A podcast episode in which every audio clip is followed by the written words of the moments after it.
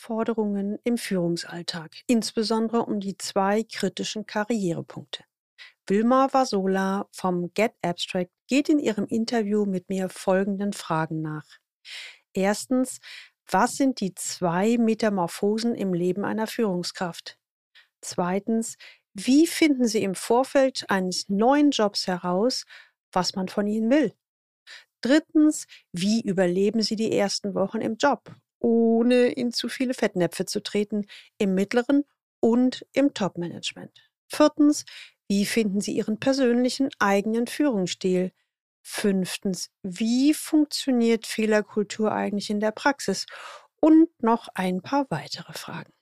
Aus dieser Folge werden Sie mitnehmen, wie Sie die wesentlichen Herausforderungen im Führungsalltag elegant meistern. Direkt, deutlich und vor allem verständlich erhalten Sie auf den Punkt, wie der Übergang vom Mitarbeiter zur Führungskraft gelingt, beziehungsweise von einer Führungsebene zur nächsten Führungsebene. Willkommen zu meinem Podcast Leben an der Spitze für erfolgreiche Geschäftsführer und die, die es werden wollen. Ich bin Gudrun Happig und finde für Ihre individuellen Herausforderungen an der Führungsspitze Lösungen, die ganz allein für Sie gemacht sind und wirken.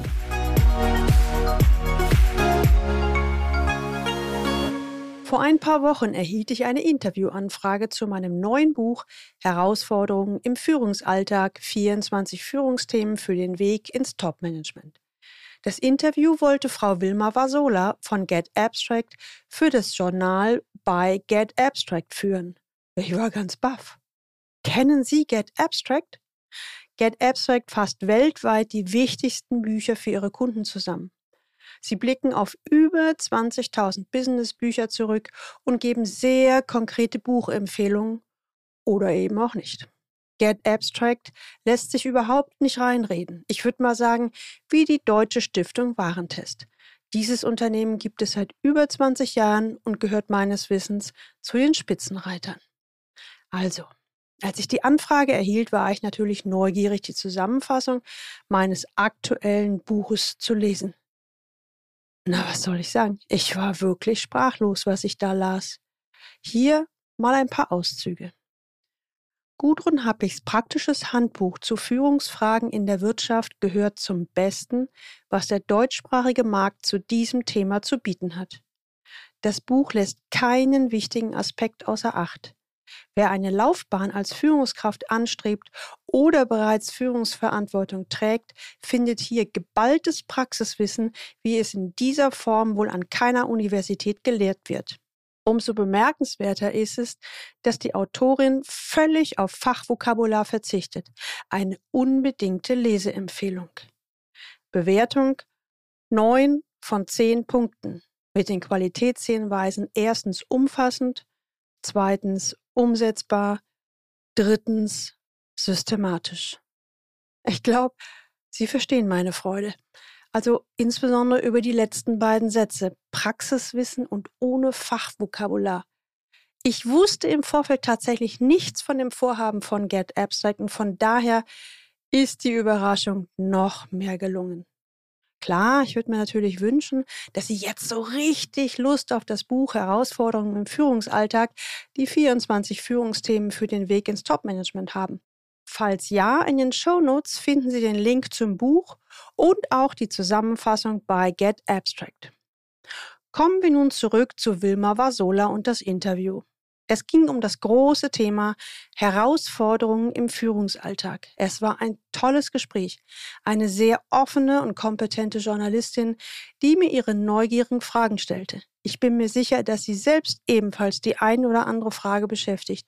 Und so lehnen sie sich zurück, lauschen den Fragen und den Antworten und ich wünsche Ihnen viel Freude dabei. Also starten wir los. Frau Happig, Sie schreiben in Ihrem Buch, dass es im Leben einer Führungskraft zwei kritische Karrierepunkte gibt. Welche sind das? Und was macht diese so kritisch? Meine Antwort. Die erste schwierige Stufe ist der Wechsel vom Mitarbeiter zur Führungskraft. Das nenne ich gern die erste Metamorphose. Einen radikalen Rollenwechsel. Es reicht ja nicht mehr aus, als Fachkraft gut und inhaltlich ein Experte zu sein. Vielmehr ist man ab sofort dafür verantwortlich, dass ein Team und seine Mitarbeiter es auf die Reihe bekommen.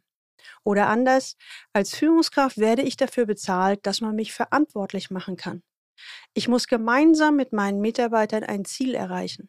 Lob bekomme ich daher nicht mehr für mein Fachwissen, sondern ich werde plötzlich daran gemessen, ob ich Ziele erreiche. Und das setzt vielen zu. Denn Fachwissen ist wie so eine Rettungsweste. Es hilft dabei, oben zu schwimmen. Doch wenn das nicht mehr alles ist, sondern ganz andere Kompetenzen plötzlich gefragt werden, stehen viele vor der Frage, was bin ich eigentlich wert? Dazu kommt, dass der eigene Vorgesetzte einen plötzlich viel mehr kontrolliert. Auch das Thema Micromanagement steht dann im Raum. Zum Glück sind diese Schwierigkeiten in Unternehmen bekannt. Es gibt viele Bücher und Schulungen dazu. Weniger Unterstützung bekommt man beim Wechsel vom mittleren Management ins Top-Management. Da werde ich nicht mehr dafür bezahlt, mit Fachwissen und Mitarbeitern zu einem Ergebnis zu kommen, sondern auch für Beziehungen, Strategie und Politik. Frau Vasola, man arbeitet nicht mehr im, sondern am Unternehmen? Genau. Sie müssen dazu auch die Außenperspektive einnehmen. Was bräuchte der Kunde? Mit wem möchten wir strategisch zusammenarbeiten? Wie können wir jetzt Kooperationen und Beziehungen erstellen? Wie bringe ich das Gesamtunternehmen nach vorne? Das heißt, die Themen sind ganz andere und damit auch ihre Perspektive auf diese. Sie werden dann nur noch wenig Lob hören, dafür mehr Kritik. Oder sie hören einfach nichts. Wer sich vorher vorwiegend um Themen der neuen Arbeitswelt gekümmert hat, Feedback und sonstige Kulturen, Transparenzinitiativen, Work-Life-Balance und so weiter, kann ob des rauen Tons schon mal ins Schlingern geraten, denn in zahlreichen Top-Managements gelten weiterhin die alten Regeln, so möchte ich das mal sagen. Und die müssen Sie kennen, auch wenn Sie diese nicht gut finden. Frau Vasola, aber muss ich auch nach ihnen spielen? In meinen Beratungen höre ich oft, dass die Menschen sich nicht verbiegen wollen, es also nicht einsehen, in diesen modernen Zeiten nach alten Spielregeln zu spielen. Ob die nun gut sind oder schlecht, das mag ich nicht einzuschätzen. Aber ich sage immer, dass man eine Sensibilität dafür entwickeln muss, dass es diese andere Welt gibt, und man lernen muss, auf dieser Klaviatur zu spielen. Jedenfalls in der Zeit, in der man die Rolle des Topmanagers einnimmt. Und dann kann das auch richtig Spaß machen. Frau Vasola, bevor man einen solchen Job antritt, sollte man sich also Stellenausschreibungen wie auch Beschreibungen gut ansehen. Das Problem, die sind ja oft eher wolkig. Wie finde ich im Vorfeld heraus, was man wirklich von mir will? Hm. Fragen Sie im Auswahlverfahren oder beim Bewerbungsgespräch nach, was man von Ihnen erwartet. Es ist eine einfache Frage, die aber kaum jemand stellt. Man traut sich nicht. Doch wenn Sie wissen, was der andere von Ihnen erwartet, haben Sie die Chance zu sagen, hey, das ist genau das, was ich kann und machen will. Oder eben nicht. Und das Gleiche gilt an oberster Stelle. Und wenn Sie eine Runde weiter sind im Auswahlverfahren, haken Sie nach warum man sich für sie entschieden hat. Was hat sie von meiner Person überzeugt? Hinterfragen Sie, ob Dinge in Sie hineininterpretiert werden oder ob die genannten Punkte wirklich zutreffen. Das ist nicht einfach. Es braucht ein gesundes Maß an Selbstkritik, aber es ist hilfreich. Aktuell liegt die Kündigungsrate in der Führungsebene in den ersten 18 Monaten bei rund 40 Prozent. Tendenz steigend. Fragen Sie im Auswahlverfahren oder bei Bewerbungsgespräch nach, was man von Ihnen erwartet. Das ist eine einfache Frage, die aber kaum jemand stellt. Man traut sich nicht. Doch wenn Sie wissen, was der andere von Ihnen erwartet, haben Sie die Chance zu sagen, hey, das ist genau das, was ich kann oder machen will. Oder eben nicht. Und das Gleiche gilt an oberster Stelle. Überraschen Sie den Personaler doch mit der Frage, wenn Sie sich für diese Stelle einen idealen Kandidaten backen könnten, wie sähe der aus? Bringen Sie Ihr Gegenüber zum Reden und hören Sie gut zu. Gehen Sie weg vom klassischen Frage-Antwort-Spiel, bei denen Sie den reaktiven Part übernehmen. Ja, und wenn Sie eine Runde weiter sind im Auswahlverfahren, haken Sie nach, warum man sich für Sie entschieden hat. Was hat Sie von meiner Person überzeugt? Hinterfragen Sie, ob Dinge in Sie hineininterpretiert werden oder ob die genannten Punkte wirklich zutreffen. Das ist nicht einfach. Es braucht ein gesundes Maß an Selbstkritik, aber es ist hilfreich. Aktuell liegt die Kündigungsrate in der Führungsebene in den ersten 18 Monaten bei rund 40 Prozent. Tendenz steigend. Frau Vasola, hm, gehen wir davon aus, dass ich den idealen Platz in einem Unternehmen gefunden habe. Wie überlebe ich die ersten Wochen, ohne in ein Fettnäpfchen zu treten? Hm, drehen wir den Spieß zwecks Sensibilisierung einfach mal um. Was kann ich tun, um garantiert in das größte Fettnäpfchen zu springen? Ganz einfach. Sie stellen sich als der Superboss dar. Ich kann alles, ich weiß alles, ich habe Ahnung und ich zeige euch mal, wo es lang geht. So schaffen sie es innerhalb von einer Woche, die Mannschaft gegen sich aufzubringen. Ähnlich effizient erzählen sie dauernd von ihrem alten Unternehmen. Also da, wo ich herkomme, da haben wir das so und so gemacht. Nach spätestens zwei Wochen sagen ihnen die Leute, dass sie doch bitte wieder dahin zurückkehren sollten, wo sie hergekommen sind. Das können Sie sich wahrscheinlich vorstellen. Frau Vasola, ja, und wie geht's besser? In den ersten beiden Wochen sollten Sie unbedingt mit allen Menschen, die zu Ihrem Team gehören und mit denen Sie auch abteilungsübergreifend zusammenarbeiten, wenigstens einmal gesprochen haben. Und dabei ist es egal, ob Sie das auf dem virtuellen oder analogen Weg tun. All diese Menschen sind schon länger da als Sie. Von denen können Sie viel über das Unternehmen lernen. Und fragen Sie Ihre neuen Mitarbeiter ganz gezielt, was sie für eine Aufgabe haben, welche Herausforderungen dazugehören und vor allem auch, was Sie ändern würden, wenn Sie es könnten. Das Entscheidende, schenken Sie ihnen echte Aufmerksamkeit. Klar, Sicher, Sie dürfen keine Versprechungen machen und garantieren, dass die gewünschten Veränderungen umgesetzt werden. Doch nehmen Sie die Anregungen mit und bleiben Sie mit den Mitarbeitern in Kontakt. Frau Vasola, und als neuer Topmanager? Beginnen Sie viele Tage vor dem eigentlichen Antritt damit, sich vorzubereiten. Eigentlich meine ich nicht Tage, sondern Wochen. Fragen Sie nach Unterlagen, die Sie kennen sollten Schauen Sie sich die Zahlen des Unternehmens an, den Markt, steigen Sie gedanklich schon einmal tief in die Materie ein und lassen Sie sich an Ihrem ersten Tag vorstellen, vom obersten Chef, vom Inhaber. Das muss nicht lang dauern, es reichen einige Minuten. Wichtig ist das Signal dahinter. Ich stehe hinter dem Neuen. Und dann stellen Sie sich auch noch kurz selbst vor. Zwei, drei Sätze zu Ihrer Person, gerne auch persönliche Dinge. Jedoch nur so persönlich, wie Sie das wollen. Sagen Sie auch gerne, warum Sie sich freuen, neu dabei zu sein. Und geben Sie einen kleinen Ausblick, wie Sie sich die kommenden Wochen vorstellen. Merken Sie beispielsweise schon jetzt an, dass Sie in den kommenden zwei Wochen gerne mit jedem ein kurzes Gespräch führen möchten, um jeden im Team persönlich kennenzulernen. Im Idealfall gibt es danach einen kleinen Empfang. Nichts Großes. Einfach ein paar Getränke und Snacks. Das geht auch virtuell. Als neuer Manager ist es außerdem wichtig, alle relevanten Schlüsselspieler kennenzulernen. Interne wie externe. Fragen Sie hier Ihre Kollegen oder den obersten Vorgesetzten und lassen sich auch bei diesen Leuten vorstellen. Frau Vasola, wie sieht es mit den Beziehungen zu anderen Führungskräften oder zum eigenen Vorgesetzten aus? Was gibt's da zu beachten? Hm, schotten Sie sich auf keinen Fall ab. Sie werden die anderen brauchen. Als Mitarbeiter haben Sie auch mit den anderen Kollegen gesprochen. Und nichts anderes ist es in der Führungsriege. Auch hier sollten Sie einen regelmäßigen Austausch pflegen. Führung ist Beziehungsarbeit auf allen Ebenen. Und das bedeutet auf Ihren Alltag übertragen, 85 Prozent des Tages sind Sie am Quatschen. Nein, kein Smalltalk, sondern sie sind ständig in Kontakt mit anderen Menschen, Mitarbeitern, Kollegen, Vorgesetzten, Kunden, Partnern.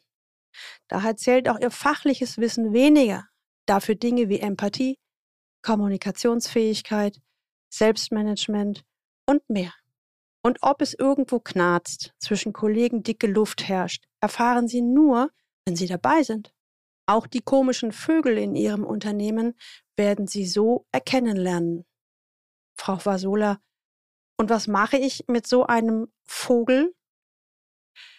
Wenn Sie wissen, wer eben ein wenig anders tickt oder über besondere Eigenarten verfügt, haben Sie den ersten Schritt schon gemacht. Im zweiten Fall ist es wichtig, dass Sie lernen, mit diesem Verhalten umzugehen. Und auch wenn viele meiner Klienten das ungern hören, dieser Vogel war schon vor Ihnen da und wurde nicht gefeuert. Dann hat er meist eine irgendwie geartete Daseinsberechtigung. Es braucht ihn irgendwie oder irgendwo. Finden Sie das heraus. Auf diesem Weg werden Sie auch mit diesem komischen Vogel umgehen können. Es geht ja nicht darum, zwingend Dinge zu verändern, vor allem in der Anfangszeit. Es geht darum, einen Weg zu finden, mit diesen Dingen und auch schwierigen Situationen umzugehen. Und da müssen Sie Ihren eigenen Stil finden, der jedoch auch zur aktuellen Situation und zur Unternehmenskultur passen sollte. Nicht immer ganz einfach. Klar, aber machbar. Frau Vasola, ja, und wie finde ich denn meinen persönlichen Führungsstil? Also zunächst Viele sind so bemüht, einen guten Job zu machen, dass sie sich verkrampft an irgendwelche Führungsinstrumente klammern. Das kann sehr kontraproduktiv sein. Schalten Sie lieber Ihren gesunden Menschenverstand ein. Dinge wie Agilität und Flexibilität bedeuten für viele auch Zwang oder zumindest bauen diese Ideale Druck auf, alle nur möglichen Führungsinstrumente zu kennen und zu beherrschen. Irgendwann dreht sich so ein Mensch aber nur noch um sich selbst, weil er immer richtig handeln will. Er verkrampft. Deshalb. Es ist gar nicht wichtig, alles zu wissen, sondern die eigenen Stärken zu kennen und zu verstehen, dass das Fachwissen bei Ihren Mitarbeitern liegt. Frau Vasola, hm, können Sie das in einem Beispiel erläutern? Ja, gern. Eine Klientin von mir hielt sich zum Beispiel für eine sehr schlechte Führungskraft, weil ihr Team aus wirklich guten IT-Experten bestand und ihr Chef zudem auch noch ein absoluter IT-Kenner war. Sie selbst hatte in ihren Augen aber nur wenig Ahnung von IT. In unseren Gesprächen kamen wir dann darauf, dass sie sich ihren Chef zum Vorbild genommen hatte. Aber Vorbilder haben nur eine Eigenschaft, sie sind oft das Gegenteil von uns.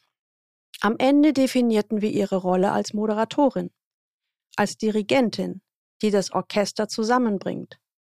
Die Mitarbeiter sind fachlich und inhaltlich Nummer eins. Jeder für sich ist ein Profi. Der Dirigent kann es nicht besser. Und seine Aufgabe ist es, das vorhandene Wissen zusammenzubringen und einen Rahmen zu bieten, in dem jeder dieses Wissen optimal anwenden kann. Das ist für mich übrigens der Inbegriff von moderner Führung. Frau Vasola, wie authentisch sollte ich bzw. muss ich als Führungskraft oder Manager sein? Puh, ich kann jedem nur raten, bei sich selbst zu bleiben. Zumindest im Kern. Sie finden Ihren Führungsstil, wenn Sie sich fragen, wie möchte ich gerne führen? Was sind meine Stärken? Sicher ist absolute Authentizität nur sehr selten möglich. Doch Sie sollten jederzeit glaubwürdig erscheinen. Wenn Sie doppelte Botschaften senden, das berühmte Wasser predigen, aber selbst Wein trinken, werden Ihre Mitarbeiter Ihnen nicht vertrauen. Aber Vertrauen ist nun mal die Basis jeder Zusammenarbeit. Frau Fasola, wie schaffe ich eigentlich den Sprung vom Mitarbeiter zur Führungskraft? Also nicht bezogen auf den Vollzug, sondern strategisch mit Blick auf die eigene Karriere. Hm. Fragen Sie sich zuerst einmal, warum Sie Führungskraft werden wollen. Und seien Sie bei der Antwort ehrlich. Es ist nämlich so, dass Sie sich als Führungskraft für Menschen interessieren müssen.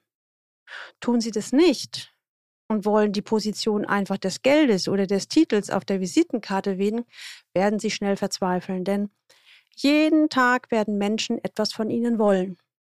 Nur selten machen Mitarbeiter einfach ihren Job. Sie haben Fragen, wollen Klarheit und Feedback. Und sie sollten all das irgendwann liefern können. Als Führungskraft ist es deshalb die wichtigste Aufgabe zu wissen, was Ihre Mitarbeiter gerade tun. Oder eben auch nicht. Sich hinter einer geschlossenen Tür zu verstecken, ist also wenig effizient.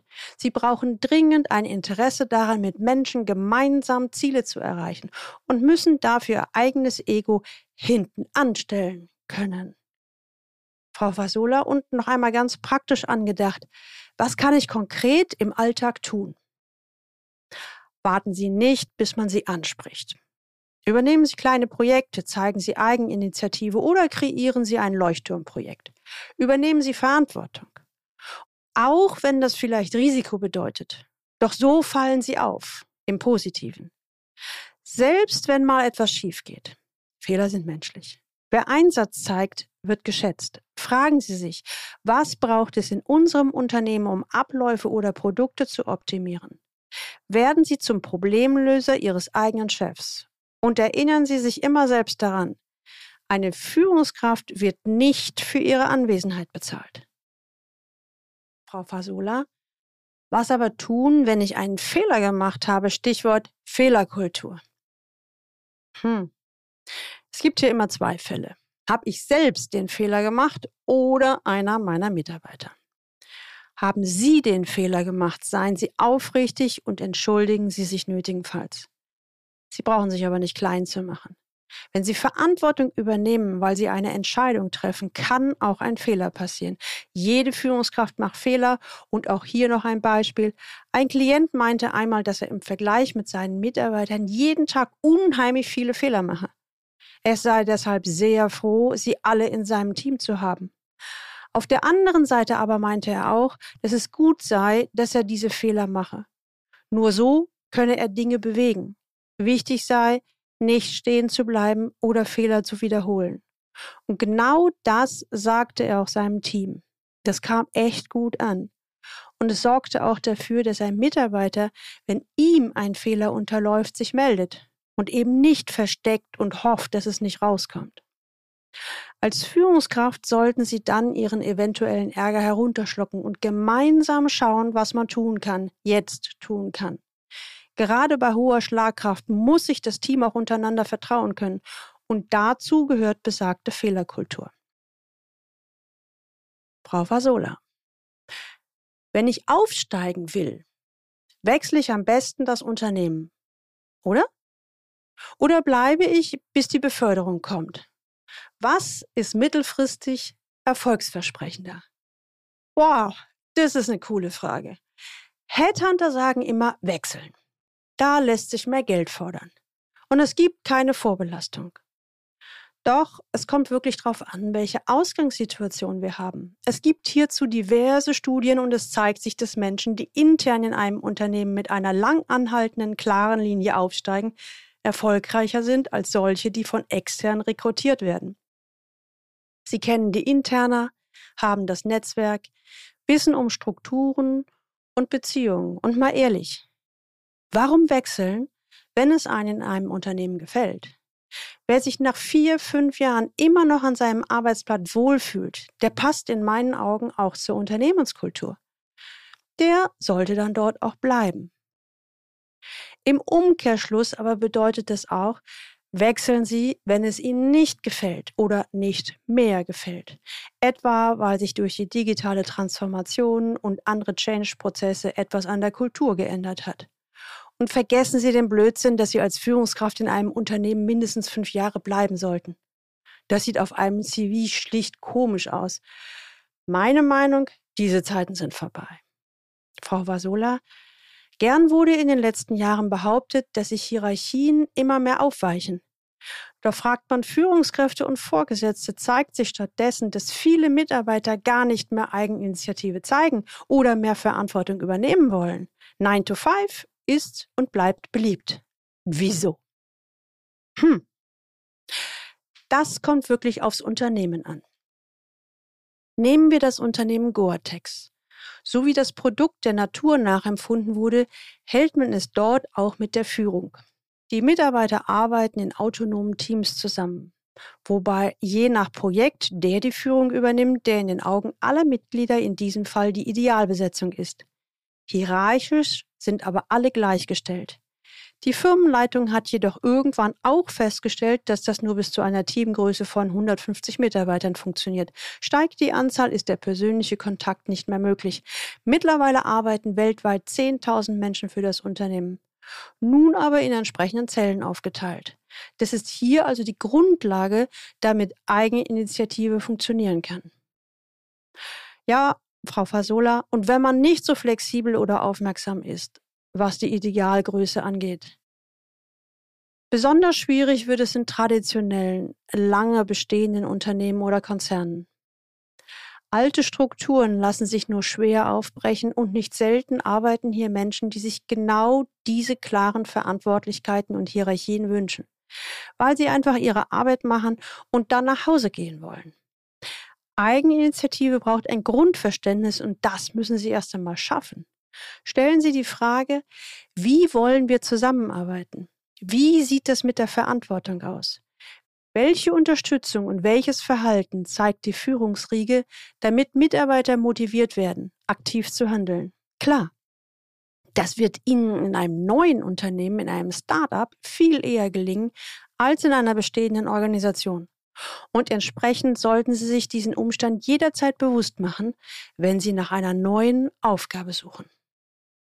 Soweit das Interview von Wilma Vasola von Get Abstract für das Journal von Get Abstract. Übrigens, Sie können dieses Interview auch noch nachlesen, also falls Sie es nicht hören wollen, sondern lieber lesen wollen. Den Link dazu finden Sie in den Show Notes. Und falls Sie noch mehr Lust auf Hören haben, ich bin gerade dabei, das Hörbuch zum Buch einzusprechen. In wenigen Wochen wird es auf den Markt kommen und keine Ahnung, in circa, ich weiß es gar nicht, vier, fünf Stunden vermute ich mal, erhalten Sie die ungekürzte Fassung des gesamten Buches und von mir gesprochen. Sollten Sie sich bereits ein Exemplar sichern wollen, dann schreiben Sie mir eine Mail an info at galileo-institut.de mit dem Stichwort Hörbuch.